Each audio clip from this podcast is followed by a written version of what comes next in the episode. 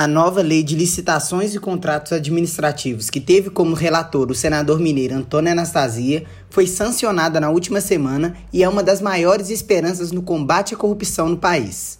O novo texto legal será um importante instrumento para impedir que o dinheiro público seja desperdiçado, além de minimizar os casos de fraudes em contratos feitos através de licitação, já que pune com maior rigor os responsáveis por esses desvios.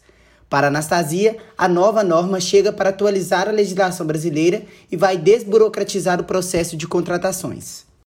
O Congresso avançou muito nesse tema de licitações e contratos administrativos. A legislação atual de 1993 foi muito retalhada ao longo dos últimos anos, sofreu alterações, não houve consolidação e o seu corpo principal já estava de fato ultrapassado diante das necessidades tecnológicas, das novas formas de comprar, do uso da tecnologia.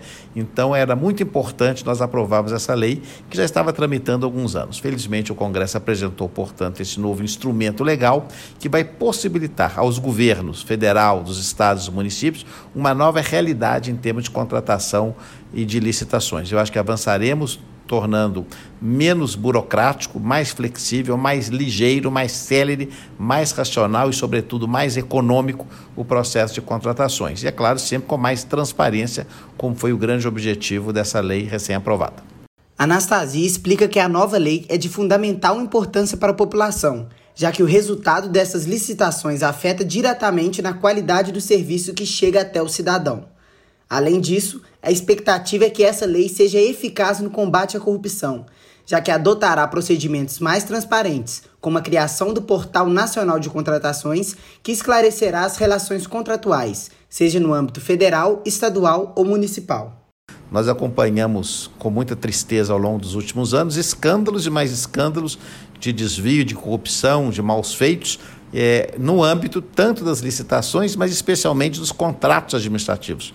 Então, de fato, a lei não foi suficiente. A rigor, nenhuma lei consegue, por mais rígida que seja, impedir totalmente, porque o que nós temos de fazer é a formação dos servidores, é punindo exemplarmente aqueles que têm os desvios para não permitir que ocorram novos. A nova lei ela é muito mais transparente que a 866.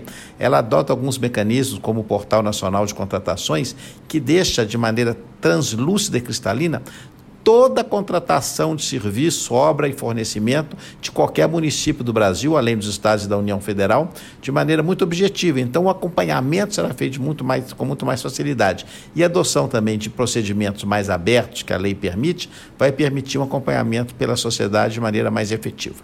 Câmara e Senado aprovaram a preferência pela forma eletrônica de licitação e algumas prefeituras já estão transmitindo suas licitações através das plataformas digitais.